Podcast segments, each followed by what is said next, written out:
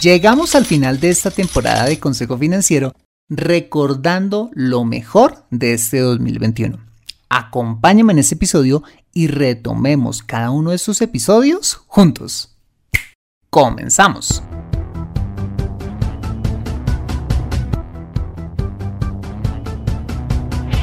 Bienvenido a Consejo Financiero, el podcast de finanzas personales donde aprenderás a manejar inteligentemente tu dinero, salir de deudas, tomar buenas decisiones financieras y alcanzar una prosperidad sólida y duradera. Consejo Financiero son finanzas personales prácticas para gente como tú que desean transformar su futuro financiero. Bienvenido a bordo.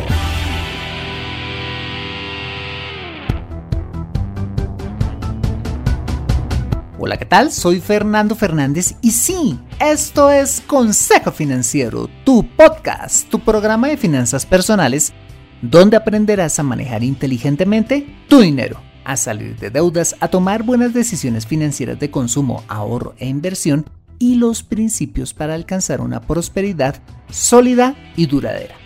Como sabes, tener educación financiera es un aspecto esencial para alcanzar tus objetivos de vida. Pues aunque tu profesión o área de conocimiento no sean las finanzas, todo lo que hagas en la vida involucrará dinero, por lo que necesitarás saber administrarlo inteligentemente para alcanzar cada una de tus metas financieras. En Consejo Financiero aprenderás a convertirte en un maestro experto de tus finanzas personales. Y como siempre, te invito a visitar www.consejofinanciero.com, donde podrás encontrar este y muchos más contenidos de finanzas personales que su seguro van a ser de utilidad para tu vida financiera. Asimismo, te recuerdo que puedes escuchar Consejo Financiero en Spotify, Apple Podcasts, SoundCloud, Spreaker o la plataforma de podcasting de tu preferencia y encontrarme en LinkedIn e Instagram. Bueno, muy bien, y sin más preámbulos, empecemos con el episodio de hoy. Bienvenidos a bordo. Como ya es costumbre en este programa, hoy recordaremos los episodios más escuchados de Consejo Financiero en el 2021 donde hablamos de temas muy relevantes y hasta polémicos, y también donde tuvimos la fortuna de tener invitados de lujo, de los cuales aprendimos un montón. Bueno, pues hablando precisamente de invitados, uno de los episodios más descargados de este año fue el episodio 182 eh, titulado Cómo invertir en bienes raíces con Javier Castro, con quien aprendimos consejos muy prácticos para invertir en bienes inmuebles de bajo costo. Escuchemos a partes de este interesante episodio. Here we go. Bueno, y para comenzar, pues me gustaría preguntarte, muchos pensamos en algún momento de nuestra vida que el tema de invertir en bienes raíces es algo para solamente las personas que tienen mucho dinero. Pero tú qué le dirías a esas personas? No, yo le digo que los bienes raíces son para todos, obviamente para los que tienen mucho dinero y para los que tienen muy poco o nada. He hecho negocios con cero pesos, cero dólares, depende de dónde estés. Simplemente teniendo la información. Más que dinero, se necesita información y esa información que es conocimiento, aprender algunas técnicas, eh, conocimiento del mercado, si uno se, se especializa en una, en una, pequeña zona de la ciudad donde vive justamente, eh, va a empezar a haber muchas, muchas, muchas posibilidades, conectarse con la gente, networking, conocer eh, agentes de bienes raíces, conocer constructores, conocer vendedores, conocer realtors. Toda esta cosa funciona muy bien y, como te digo, logré hacer negocios con cero, cero. Nadie me los cree, pero es posible, es perfectamente posible. O sea, eso significa que no hay que tener mucho dinero para poder ser inversionista de bienes raíces, porque quizás muchos de los de las personas que escuchan este programa, muchos tendrán la posibilidad para hacer inversiones en bienes raíces, pero acá el mensaje y lo que aprendemos de Javier es que la inversión en bienes raíces es algo que está al alcance de todos. Lo que tenemos que eh, aprender es cómo hacerlo y de hecho pues para eso estamos y para eso hemos invitado a Javier a este, a este podcast. Bueno, ya entrando en materia, ¿qué nos puedes decir? ¿Por qué es bueno invertir en bienes raíces? Porque es una inversión, eh, como decimos en Colombia, chévere, eh, interesante. Bueno, em, es mi punto de vista, ¿no? Puede diferir de otros muchos, pero a mí me gusta eh, los bienes raíces porque son activos reales, diferentes a, por ejemplo, activos de papel. no digo que sean malos, de hecho no tengo mucha idea de cómo funcionan, estoy simplemente poniendo un ejemplo para poder hacer la comparación, pero son activos reales que existen, eh, que están ahí, los puedo asegurar, yo puedo asegurar mi inversión, ¿cierto? Puedo, puedo comprar un seguro para que salvaguarde el valor de mi bien, casa, apartamento, local, lo que sea. Yo creo que yo no puedo comprar un seguro para, para que eh, salvaguarde el valor de una criptomoneda o de una acción o eso no se puede hacer. Entonces, por eso prefiero bienes raíces. Cubren necesidades básicas, es decir, todas y cada una de las personas que viven hoy día en el mundo necesita un sitio donde vivir, todos. Es una necesidad básica. Es decir, nunca, nunca se va a agotar eh, la demanda de este bien. Entonces, por eso me gusta mucho. Y pues como se han dado cuenta, el valor de la tierra sube, sube, sube muchísimo, eh, en especial en las ciudades grandes. Entonces ya las reconstruyen, como vale tanto la tierra, entonces eh, lo que hacen es comprar casas viejas, de pronto de una, dos plantas, unen cinco, diez casas, las compran a muy buen valor y construyen un edificio de 20 o de 30 pisos. Entonces, ¿eso qué quiere decir? Que lo que vale la tierra. ¿sí? Entonces, por eso es que me gustan los bienes raíces, porque es un activo real, en, conclusión. Otro de los episodios más descargados de Consejo Financiero en el 2021, el episodio 176 titulado De la fiebre por el Bitcoin y otros demonios, donde hicimos un análisis histórico de otras fiebres financieras como eh, la de los tulipanes por allá en 1636, el crack financiero del 1929, mm, la fiebre de las hipotecas subprime en Estados Unidos en, en el 2008 y cómo la historia se podría llegar a repetir con la actual fiebre por las criptomonedas. Recordemos apartes de este interesante tema a continuación. Aquí vamos. ¿Y por qué creo que estamos viviendo una nueva fiebre financiera con las criptomonedas? Analicemos un poco las características comunes de las fiebres o burbujas financieras que ya vivimos. En primer lugar, las fiebres financieras se caracterizan por la especulación, que no es más que el interés de la gente en comprar barato para vender más caro, mas no por un real interés de usar el bien objeto de la especulación, tal como sucedió con los famosos tulipanes de Holanda, el mercado inmobiliario de los Estados Unidos y ahora, atención, con las criptomonedas. Mira, nadie quiere comprar hoy en día bitcoins para usarlo como medio de intercambio, es decir, para usarlo para comprar o vender cosas que fue para lo que realmente pues, fue creado, sino para a la larga volverlo a cambiar por moneda tradicional, como los dólares, los euros o la moneda de tu país, que sí usamos para hacer transacciones en el mundo real. Para que me entiendan lo irracional de todo esto, es como si te dijera que en lugar de bitcoins, la gente especulara comprando el último iPhone para venderlo más caro, pero sin que nadie termine usándolo. No tiene sentido, ¿cierto? En segundo lugar, una fiebre financiera se caracteriza debido a la especulación, es decir, a un rápido y desbordado crecimiento del precio del bien transado, ojo, mucho más alto al de su propio valor intrínseco, es decir, al valor real de un bien, que se calcula con base en la suma del valor de los elementos que lo constituyen. Regresemos al ejemplo del iPhone.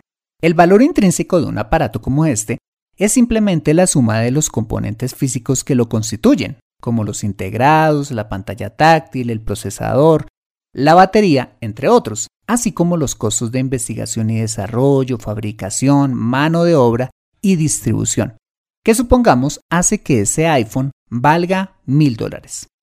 En ese orden de ideas, Un crecimiento rápido y desbordado de este bien sería que debido a la especulación el precio de los iPhones subiera a 10 mil dólares, cuando su valor intrínseco es realmente mil, que fue lo que pasó con los tulipanes, las acciones del 29, las acciones de las empresas.com, el mercado inmobiliario en el 2008 y ahora el Bitcoin, con un agravante y es que las criptomonedas no tienen un valor intrínseco. ¿Por qué? Simple, porque mientras una moneda como el dólar, su valor intrínseco está basado en el poderío económico de los Estados Unidos, o el valor del euro está basado en la economía de los países que lo componen, ni el Bitcoin ni las criptomonedas tienen alguien o algo que las respalde. En ese orden de ideas, en la práctica, cuando inviertes en Bitcoins, estás invirtiendo en algo que no tiene un valor verdadero estás invirtiendo en algo etéreo cuyo precio está basado únicamente en una irracional especulación. La tercera característica de las fiebres financieras es que tienen como principal combustible la codicia, entendido como ese ardiente afán por alcanzar riquezas de forma rápida, que lleva como consecuencia, ojo, el bloqueo de la razón a la hora de tomar decisiones financieras. Bueno, ¿y cuál es la prueba de ello? Muy fácil.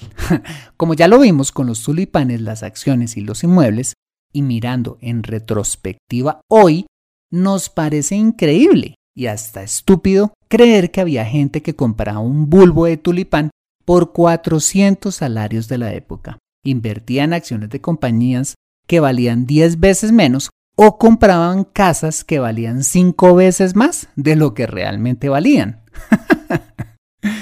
Bueno, pues eso es lo que creo está pasando con el Bitcoin. La gente hoy en día está dispuesta a comprar una unidad de esta criptomoneda por 42 mil dólares. Imagínate, quizás en 50 o 100 años, los hijos de nuestros hijos verán con asombro cómo en nuestra generación había gente y compañías dispuestas a pagar por una criptomoneda tal cantidad de dinero. Así como no podemos entender cómo había gente aparentemente sin juicio dispuesta a comprar un bulbo de tulipán por 30 años de salario. bueno, y te preguntarás, ¿y por qué la gente actuaba así? Fácil, porque cuando el ser humano es presa de la codicia, no puede pensar racionalmente. Uno de los temas más relevantes en las finanzas personales es el de las finanzas en pareja. Y en particular hablamos del tema en el episodio 192 titulado ¿Quién debe manejar el dinero en casa? bueno, pues recordemos la respuesta a esta importantísima pregunta. Vamos a por ello. Bueno, Fernando, pero entonces solo uno de los dos debe manejar las finanzas en pareja. Bueno, pues yo pienso que debe haber un responsable principal, pero que puede tener su backup o reemplazo. En este caso, pues debe ser pues el otro miembro de la pareja que eventualmente lo reemplace en sus funciones en caso que el principal no pueda por alguna razón. En ese orden de ideas, y al igual que se hace en una empresa, la persona que ocupe la vacante de manejar las finanzas del hogar debería cumplir con un perfil determinado para poder llenar tan importante función. Bueno, ¿y cuáles son este perfil o estos requisitos que debería llenar esa persona? Bueno, pues en primer lugar, esta persona debería ser el miembro de la pareja que se caracterice por ser, obviamente, la más organizada y que tenga la habilidad de prestar atención a los detalles. Cualidad súper necesaria a la hora de administrar dinero. En segundo lugar, eh, la persona responsable de las finanzas en el hogar debería ser aquella caracterizada por ser la más estricta, confiable y, ojo, con mayor dominio propio, de tal manera que no caiga en las tentaciones típicas de esta sociedad de consumo. Pues claramente poner el manejo del dinero de la casa a quien tiene problemas, por ejemplo, con las compras, es como poner a un diabético a cargo de una pastelería o de una tienda de dulces. Y en tercer lugar, creo que el responsable de las finanzas en la pareja debería ser la persona con mayor habilidad financiera, obviamente. También tener ciertas habilidades tecnológicas y ahora te cuento por qué. Y con integridad a toda prueba. Pues manejar dinero puede generar tentaciones y pues qué mejor que las administre el más confiable de los dos. Bueno, ¿y cuáles serían las responsabilidades de tan importante cargo en la pareja? Veámoslas a continuación. En primer lugar, esta persona debe ser la encargada del manejo de la cuenta bancaria del hogar y hacer el pago de todas las cosas vitales del mismo, como el pago de la renta, la administración, la hipoteca, los servicios públicos, el pago de la empleada doméstica, la pensión de los niños, los víveres y todos aquellos gastos que son necesarios para el normal eh, funcionamiento de la casa. Y para ello, pues, qué mejor que sea aquella persona que tiene habilidades digitales, pues como lo veamos en otro episodio de este podcast, pues todo hoy en día lo podemos hacer eh, por internet y con herramientas que nos facilitan la vida. En segundo lugar, esta persona debe estar pendiente del pago de todos los impuestos, como lo son los impuestos a la propiedad raíz, vehículos y otros bienes, así como velar porque se presenten las declaraciones eh, de impuestos de cada miembro de la pareja oportunamente para evitar multas y sanciones. En tercer lugar, debe ser la encargada de todo lo necesario con los seguros de la familia y los bienes, como el seguro de salud, los seguros de vida y las pólizas de los vehículos y los inmuebles que se posean. En cuarto lugar, y como si fuera poco, esta persona debe ser la encargada del manejo del fondo de emergencia y de todo lo relacionado con las inversiones eh, del hogar, estando al tanto de los fondos, los portafolios, o sea, donde sea haya dinero del hogar involucrado. Y en quinto lugar, y muy importante por supuesto, velar por que se ejecute el presupuesto tal cual como se acordó en pareja. Quizás al escuchar todo lo que tiene que hacer el responsable de las finanzas del hogar, se te haya quitado las ganas de hacerlo. Pero la verdad es que es mucho más fácil de lo que suena, pero que sí requiere, ojo, de disciplina y de la mayoría de las habilidades de las que hablábamos hace un rato. Entonces, ¿quién de los dos debería manejar las finanzas del hogar? Claramente, quien cumpla con la mayoría de los requisitos de este pequeño perfil, independiente del género. Y lo digo porque particularmente algunos hombres podemos tener mm, la tara mental de que debemos ser únicamente los hombres los que manejemos el dinero, pero no necesariamente, especialmente si nuestras esposas lo hacen mejor que nosotros. Otro de los episodios más descargados y que más disfruté hacer fue el episodio 191 titulado Lecciones de Warren Buffett para nuestras finanzas personales, donde aprendimos 7 cosas claves de un millonario que nació en la época de la Gran Depresión, imagínate, y de cómo creó su fortuna desde ceros, con la convicción de que algún día podría convertirse en un millonario. Escuchemos partes de esta apasionante historia en 3, 2, 1, acción. Bueno, pues como muchas grandes empresas, Buffett Associates comenzó en la casa de, de, Warren, a operar en la casa de Warren. Y sus reglas de operación eran muy sencillas. De una parte no permitía a sus socios retirar o ingresar nuevo capital hasta el 31 de diciembre y tampoco les decía en qué compañías invertía. Bueno, ¿y entonces cómo ganaba dinero? No cobraba honorarios mensuales. Lo único que hacía era pagar a sus inversionistas una tasa de interés pactada desde un comienzo y se quedaba con el resto de las utilidades, usando la filosofía de inversión de valor aprendida de su mentor, como ya te lo mencionaba hace un rato, pero innovando y siendo mm, menos conservador que su mentor y ex jefe Benjamin Graham. Ya en 1958, casado y esperando su tercer y último hijo, decidió comprar la casa en la que, imagínate, aún vive hoy por 31.500 dólares, que reveló eh, con el tiempo su estilo de vida frugal, pues pudiendo comprarse con su fortuna la mansión que quisiera, ha decidido vivir siempre en la misma casa como cualquier persona común y corriente. Para 1962, Buffett Associates ya había crecido y gestionaba 7.2 millones de dólares, pasando de 7 socios originales a 90, proveniente de todas partes de los Estados Unidos. Ya en ese momento Warren Buffett se había convertido en un inversionista conocido.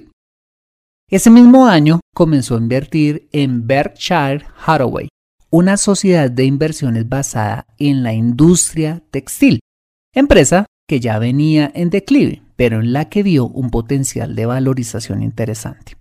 Bueno, pues pasaron cinco años y Warren siguió invirtiendo en esta compañía al punto que para 1967 ya tenía el control mayoritario de la misma, lo cual le permitió darle un giro de 180 grados, dejando el foco de inversión solamente en la industria textil para invertir en la industria financiera y aseguradora lo cual produjo un nuevo florecimiento para la empresa. ¿Mm? Para 1970 termina cerrando su primera sociedad Buffett Associates y concentró todas sus inversiones, negocios y demás en Berkshire Hathaway, de la cual se convirtió en su presidente, convirtiendo esa compañía hoy en día en uno de los conglomerados financieros más grandes del mundo, con participaciones en algunas de las multinacionales más poderosas que existen en el planeta, de tal manera que hoy en día su compañía es propietaria de un 9.3% de Coca-Cola, un 0.1% de Amazon, que es un montón, un 18.8% de American Express, un 5.6% de Apple, imagínate, un 26% de Kraft, un 11.7% de Bank of America y un 2.5% de la compañía petrolera Chevron, entre otras muchas compañías. Ya en 2006, eh, Warren eh, anunció que donará el 99% de su fortuna a varias fundaciones familiares y a la fundación de Bill y Melinda Gates, siendo el acto caritativo más grande registrado en la historia de los Estados Unidos. Pero su generosidad no ha terminado ahí. Imagínate que en el año 2010, junto con Bill Gates, fundaron la organización de Giving Pledge, que tiene como objetivo reclutar más millonarios como ellos para que también donen sus fortunas. Y para terminar, en la actualidad y a sus 90 años de edad, se puede ver a Warren Buffett viviendo una vida mucho más tranquila, apareciendo en más medios, dando más entrevistas y apoyando a múltiples causas filantrópicas. Además de pasar su tiempo libre jugando al bridge, en donde parece es un muy buen jugador, junto con sus amigos. Me siento atascada en mi vida financiera y no sé por dónde empezar. Quiero ahorrar para la universidad de mis hijos, pero no sé dónde hacerlo. Me gustaría invertir en fondos de inversión, pero no sé dónde ni cómo. Deseo tener un seguro de vida, pero no entiendo del tema. Quisiera planear mi jubilación pero no tengo quien me asesore. Si vives en Colombia y este es tu caso, no te preocupes, ve a www.consejofinanciero.com slash asesoría guion al medio financiera y solicita la asesoría que requieres en forma personalizada. Consejo Financiero, mejor educación financiera, mejores decisiones. Otro de los episodios más interesantes de Consejo Financiero fue la entrevista con Andrés Gallo Posada en el episodio 175 titulado El poder de las historias en la educación financiera. Un episodio donde hablamos del increíble poder de contar historias en el aprendizaje humano y cómo podemos desde el rol de padres usarlas para enseñar educación financiera nada más ni nada menos que a nuestros hijos. Recordemos apartes de esta amena entrevista. Let's go. ¿Cuál crees que podría ser el rol de ese contar historias en la educación financiera, tanto a chicos como a grandes? Pues mira, Fer, es una pregunta bien interesante y te la respondo con otra pregunta. ¿Qué tal si a uno le dijeran, es que es imposible que usted no sepa construir una casa? me dice, pues si no me enseñaron, ¿cierto? De acuerdo. Si no me enseñaron cómo va a construir una casa. Es imposible que usted no sepa manejar el dinero. ¿Quién me enseñó a manejar el dinero? Nadie me enseñó a manejar el dinero.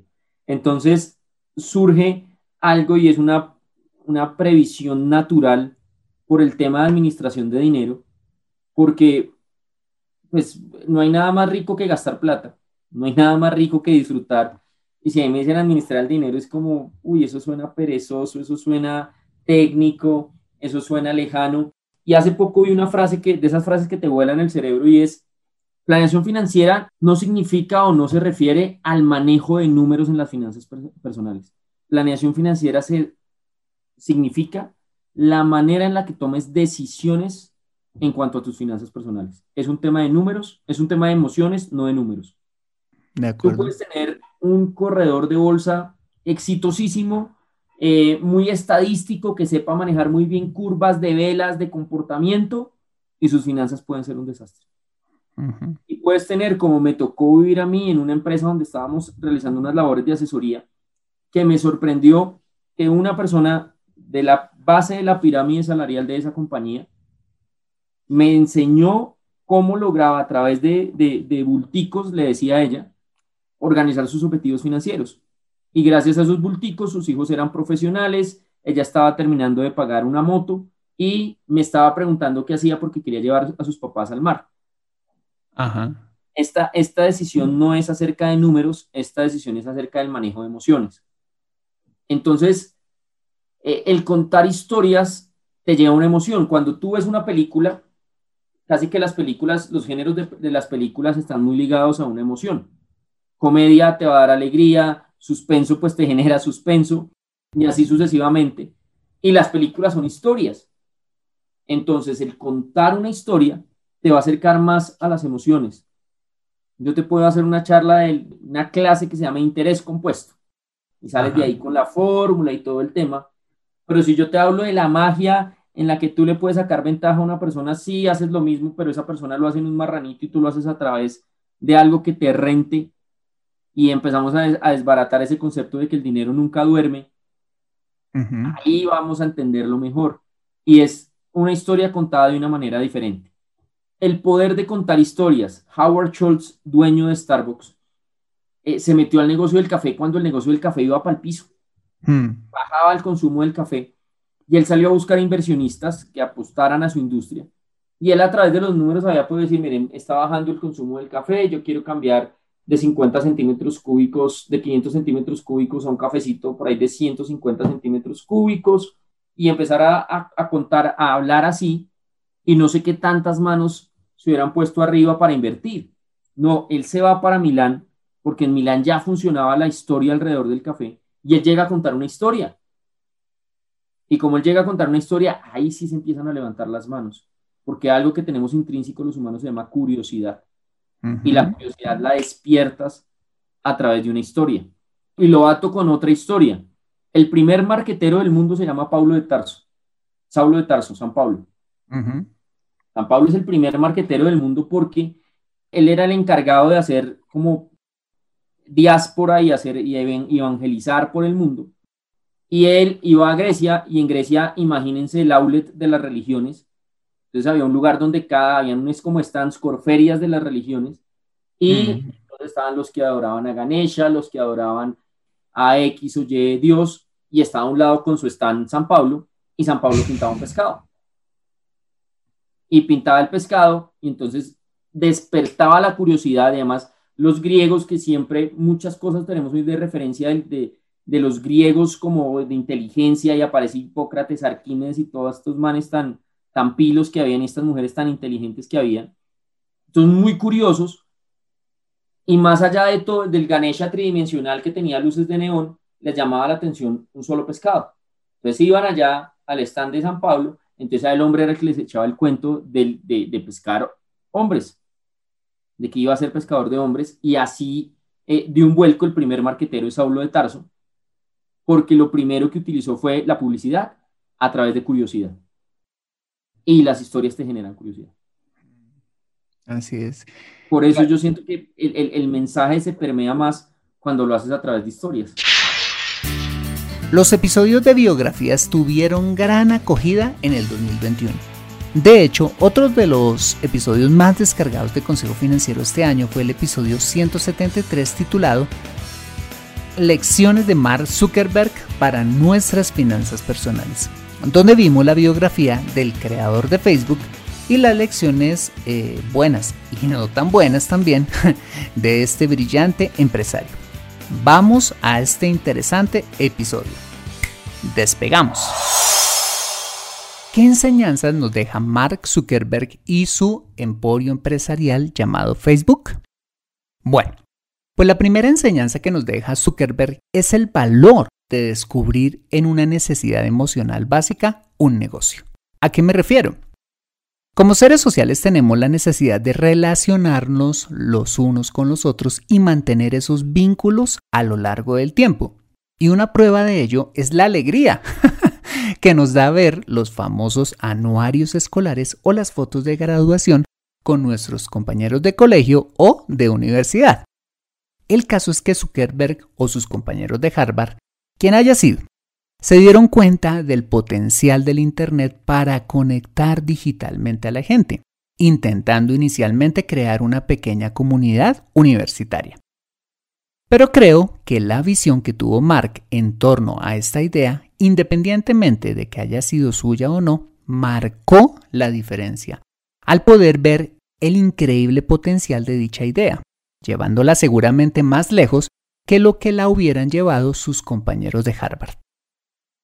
Yo creo que Zuckerberg en un inicio no tenía muy claro para qué le serviría conectar a la gente, sino que fue algo que fue evolucionando conforme iba trabajando y trabajando en la idea, hasta que se dio cuenta, con el paso del tiempo, del increíble potencial que tienen las redes sociales para suplir esa necesidad de mantenernos conectados sin las antiguas barreras de tiempo y espacio geográfico.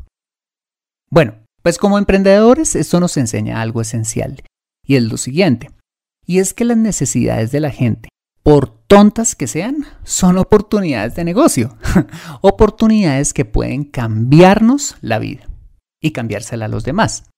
En Colombia, por ejemplo, cuando la gente no quiere salir, pide domicilios, o mejor dicho, pedimos domicilios, para lo cual la costumbre durante años fue tener en la puerta de la nevera un imán con el teléfono del restaurante chino, del, del fruber de, de barrio o la droguería, pero con el problema de que a veces el servicio de domicilios de esos negocios funcionaba bien y otras veces ni contestaban.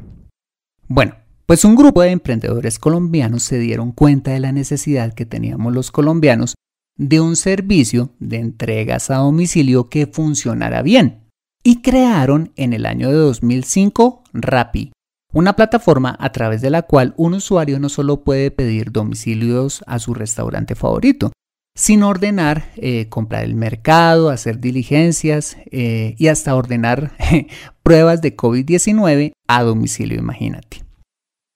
Hoy Rappi es una multinacional colombiana con operación en nueve países de Latinoamérica, presente en más de 200 ciudades, gracias a que estos emprendedores vieron en esta pequeña necesidad o problema no satisfecho una oportunidad de negocio.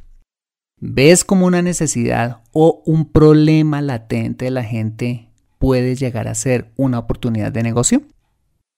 Muy bien, la segunda lección que podemos aprender de Zuckerberg no es tan positiva, o mejor dicho, es un ejemplo de lo que no deberíamos hacer a la hora de emprender un negocio y es caminar en el límite entre la legalidad y la ilegalidad. Como ya lo vimos desde un comienzo, Zuckerberg tuvo problemas de integridad. De una parte, hackeando los servidores de eh, la Universidad de Harvard y de otra, aparentemente por haberse robado la idea de sus compañeros, o al menos no habiendo sido sincero con ellos diciéndoles que ya tenía o que iba a comenzar con su propio proyecto.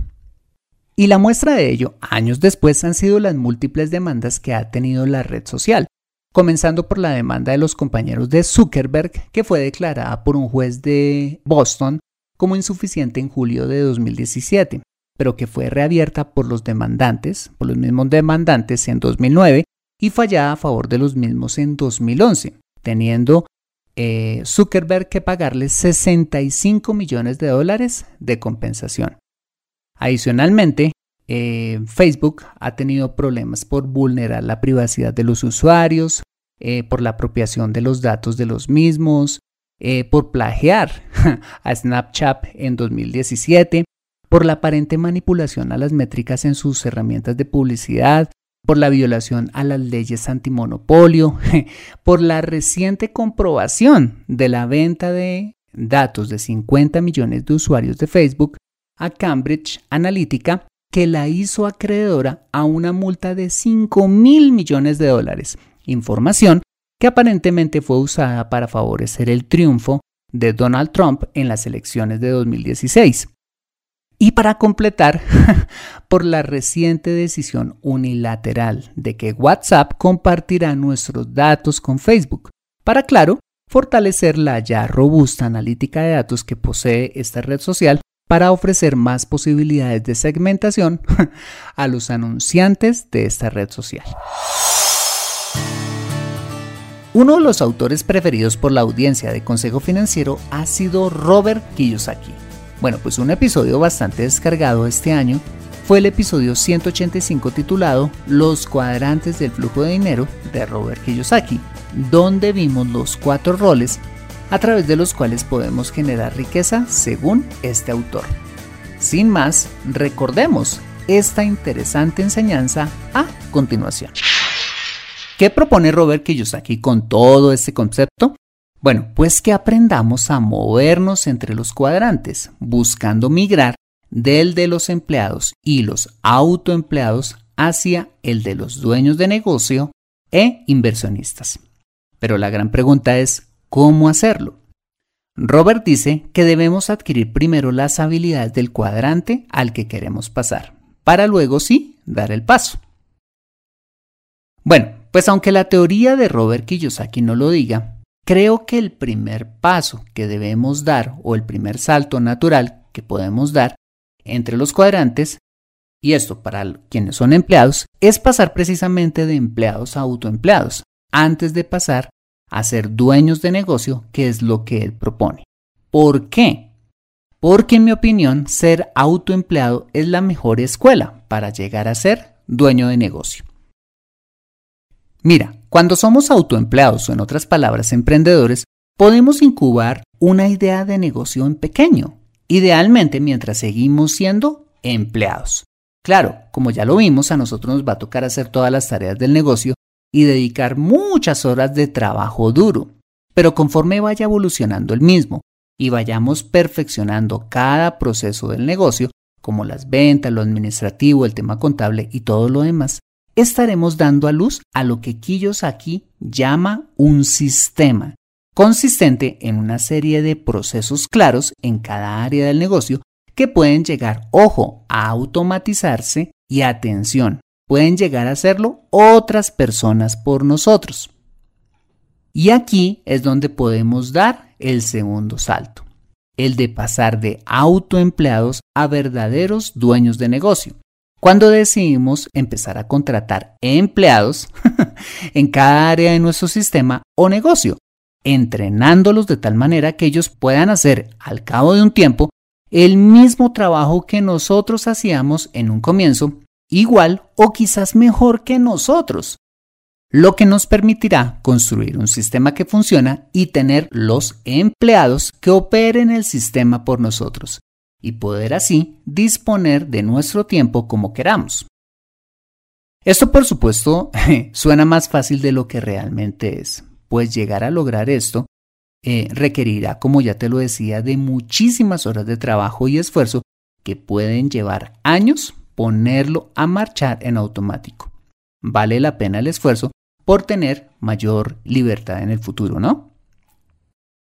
Y finalmente, el tercer paso que sugiere Kiyosaki entre los cuadrantes es el de pasar de ser dueños de negocio a inversionistas, para lo cual sugiere que nos apalanquemos en el conocimiento que obtuvimos como dueños de negocio para empezar a invertir en otros negocios.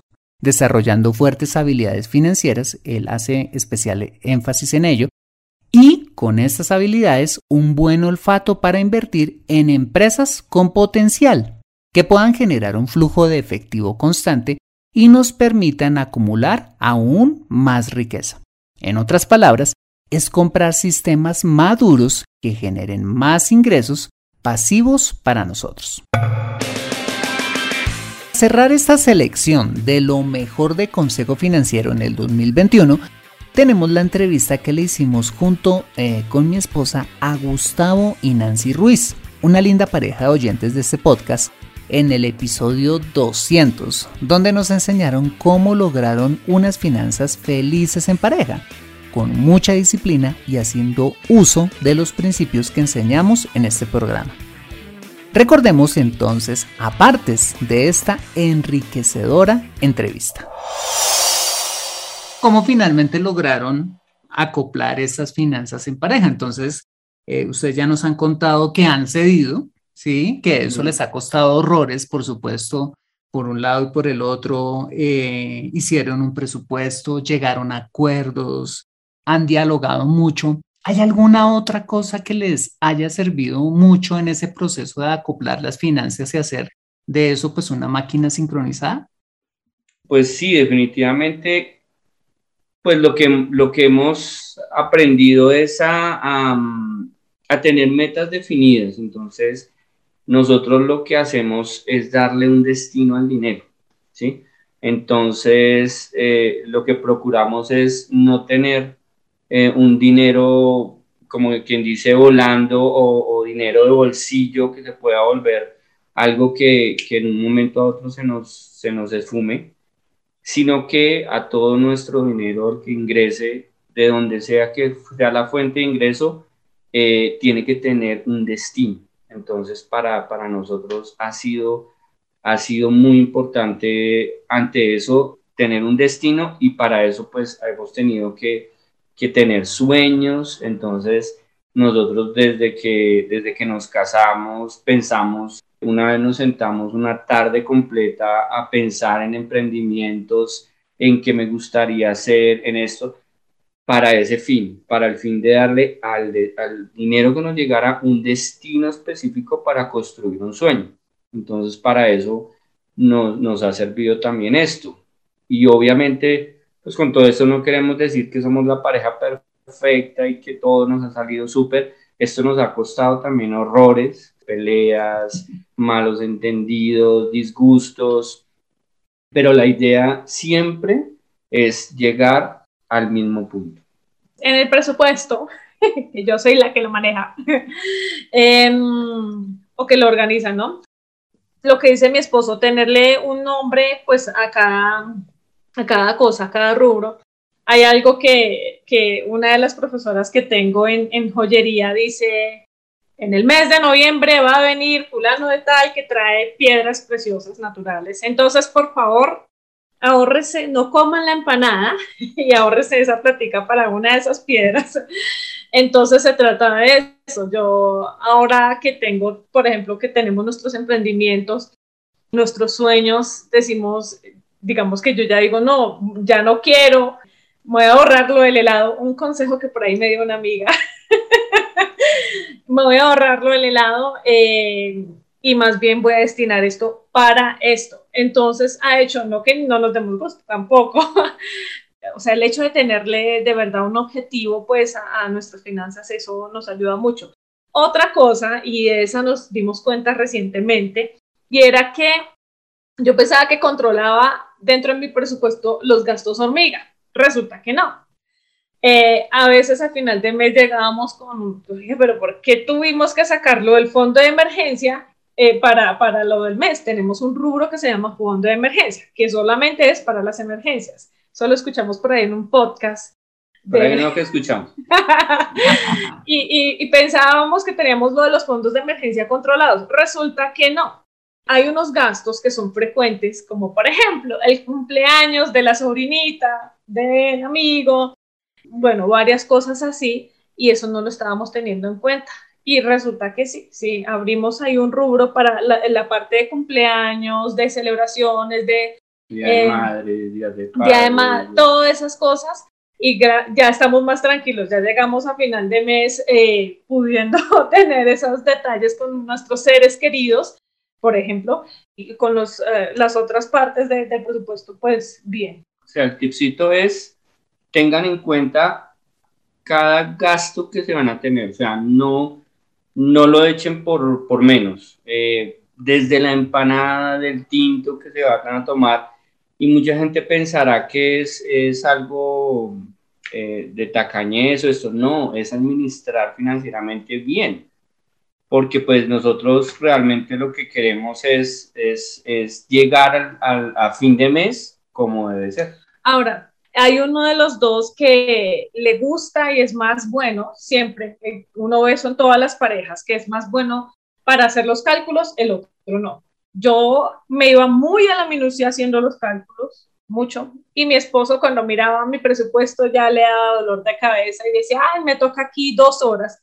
Aprendí a manejarlo de, de la manera que, que pudiera ser práctico para los dos. Entonces hay alguna de las dos personas, pongo yo, que se va a encargar de las cuentas y eso.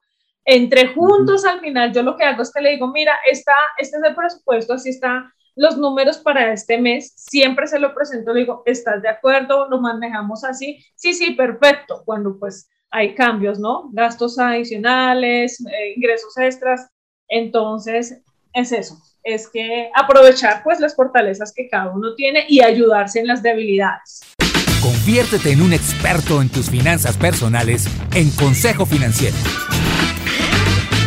Bueno, muy bien, este ha sido el episodio número 217 y de paso, el final de la temporada 2021 para Consejo Financiero.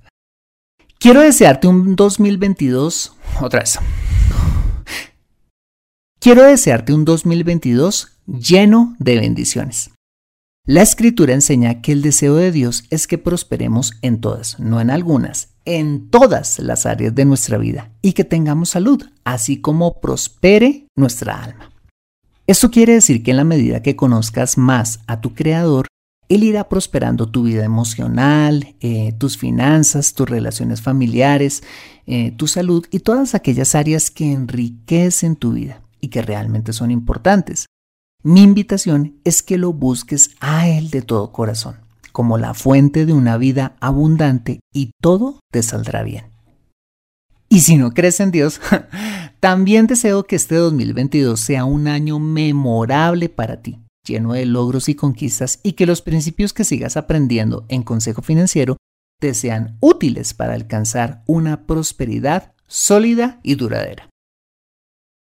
Bueno, pues solo me resta darte un infinito Gracias por compartir conmigo un trocito de tu vida escuchando este programa cada ocho días durante el 2021.